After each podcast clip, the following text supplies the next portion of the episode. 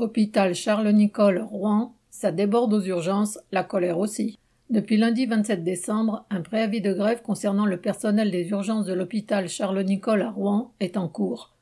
Depuis des mois, voire des années, le manque d'effectifs, combiné à un afflux de malades, Covid ou non, rend la situation ingérable pour les équipes. D'autant plus qu'on ne sait plus où mettre les patients en raison des fermetures de lits et de la transformation de certains lits en lits Covid, on ne peut pas les transférer dans d'autres services pour qu'ils y soient hospitalisés. Ils attendent donc jusqu'à deux ou trois jours aux urgences et s'entassent dans les box et les couloirs.